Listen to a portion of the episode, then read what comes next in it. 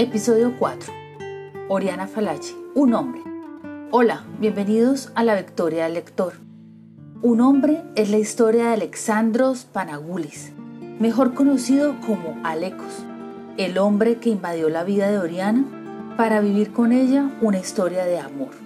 Alecos, nacido en 1939, político y poeta griego, formó parte del grupo de resistencia contra la dictadura de los coroneles que entre los años de 1967 y 1974 azotó a Grecia.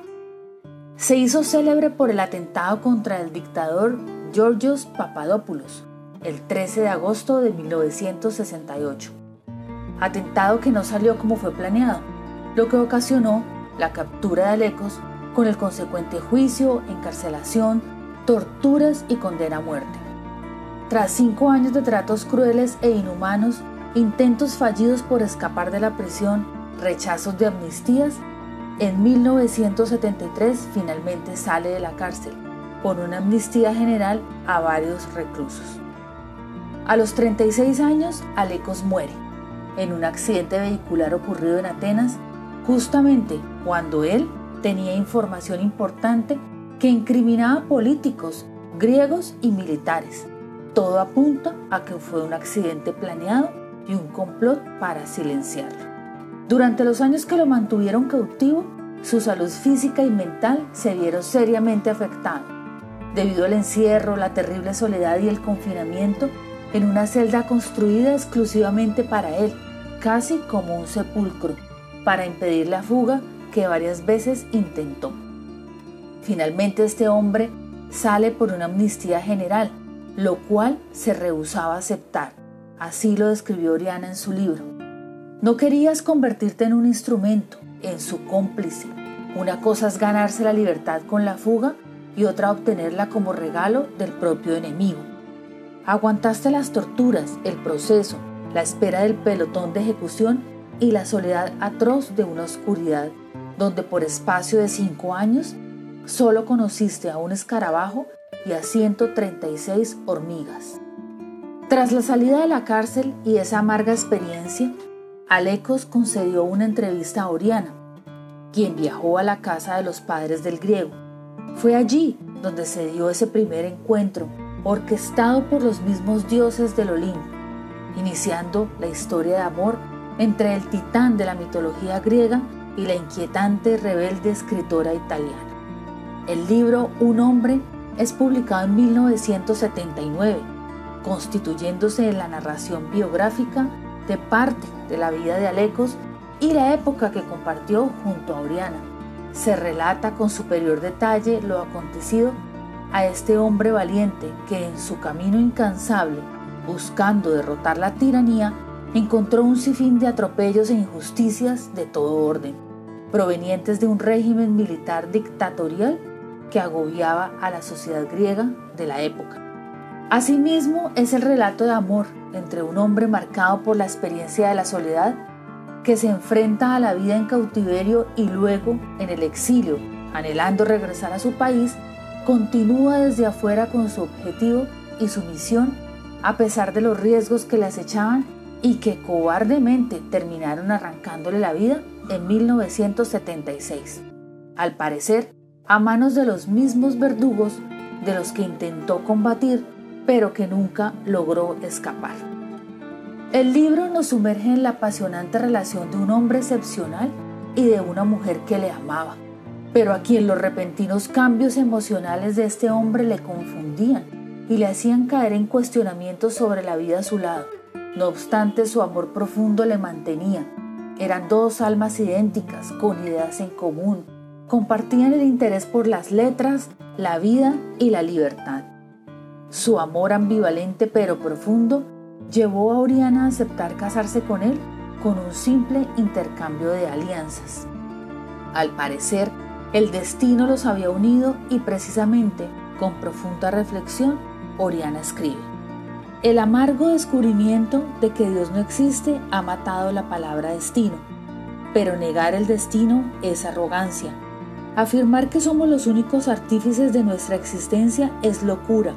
Si niegas el destino, la vida se convierte en una serie de ocasiones perdidas, en una lamentación por lo que no fue y hubiera podido ser, en un remordimiento por lo que no se hizo y hubiéramos podido hacer, y la desaprovecha el presente, convirtiéndolo en otra ocasión perdida. Me preguntabas lamentándote, ¿por qué no nos conocimos antes? ¿Dónde estabas cuando conectaba las minas, cuando me torturaban, me procesaban, me condenaban a muerte y me encerraban en aquella tumba? Con remordimientos yo te respondía que en Saigón, Hanoi, Pompén, Ciudad de México, Sao Paulo, Río de Janeiro, Hong Kong, La Paz, Cochabamba, Amán, Dhaka, Calcuta, Colombo, Nueva York, otra vez Sao Paulo, otra vez Saigón, otra vez Pompén, otra vez La Paz. Y nombrando estas ciudades remotas me parecía enumerar las etapas de una traición. Nunca te respondí que estaba donde el destino exigía que estuviera, porque el destino había determinado que nos conociéramos aquel día y aquella hora, no antes. Hasta aquel día y aquella hora, nuestros caminos estuvieron tan separados y lejanos que ni siquiera la más férrea voluntad hubiera podido hacer que se cruzaran. En el libro, Oriana algunas veces describe al hombre que admiraba y amaba, tanto y en otras ocasiones era divertido y amable, otras veces silencioso y distante, y relata cómo esta situación para ella a veces era una carga, pero como para muchas mujeres el amor terminaba por nublar la razón y el corazón para caer de nuevo rendida a los brazos de su ateniencia, que con poemas épicos y su italiano imperfecto le robaba el alma. Así unas veces más ella le apoyaba, le respaldaba sus ideas, sus proyectos y sus obstinadas contiendas que terminarían costándole la vida. La escritora lo narra en su libro así. Todo en ti constituía una bofetada a la lógica. El ardor ciego, sordo y exagerado con, que te lanzabas a una aventura. El énfasis y la retórica con que aquel ardor se expresaba. La arbitrariedad con que lo dispensabas o lo imponías al prójimo, ignorando sus tesis o ridiculizándolas. La voluptuosidad de consumirte en el peligro continuo, en el esfuerzo incesante, en la lucha perpetua. Pero no es la lucha para alcanzar una meta precisa, la lucha por la lucha, como si la meta no importara o fuese tan solo un pretexto, un espejismo que ahora lleva al hombre a la libertad, ahora presenta el aspecto de los molinos de viento y se corre tras él de vacío, únicamente para vivir.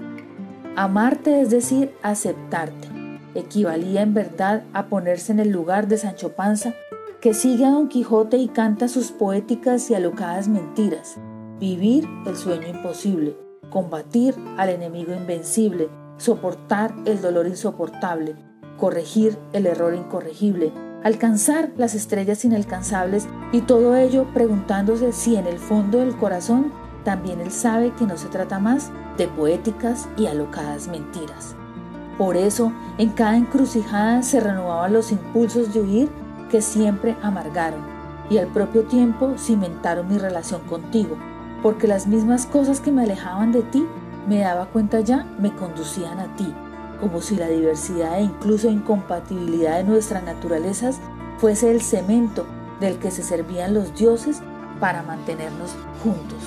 Para terminar, quiero resaltar de esta espléndida obra la historia magnífica que nos relata la escritora, los detallados diálogos entre los protagonistas y los monólogos de la autora en sus inquietantes reflexiones sobre la vida al lado de un hombre, pero sobre todo debo destacar la manera exquisita y perfecta como retrata la escritora sus sentimientos por un hombre bueno, un guerrero griego que al mejor estilo de Aquiles o Ajax defendió con armadura y espadas sus ideales para liberar a un pueblo oprimido por la tiranía. Para erradicar la dictadura de su país, la misma lucha incansable de miles de hombres que a lo largo de la historia han sido y serán un ejemplo a seguir, hasta el punto de arriesgar su integridad y su vida por defender sus creencias, sus ideas, la verdad y restaurar la confianza perdida en las instituciones que injustamente atropellan a los ciudadanos. Así culminamos este podcast, victoriosos lectores invitándolos a leer Un hombre de Oriana Falachi, un libro con el cual las mujeres sentirán identidad similitud con los sentimientos y emociones de la autora, por el amor incondicional que se entrega a un hombre. Pero es también un libro para aquellos hombres valientes, guerreros, defensores de la verdad, justos, sabios, que entregan hasta la vida y que como Alecos Panagulis se convierten en un símbolo de la libertad, de la democracia, de los derechos humanos y de las libertades civiles y políticas.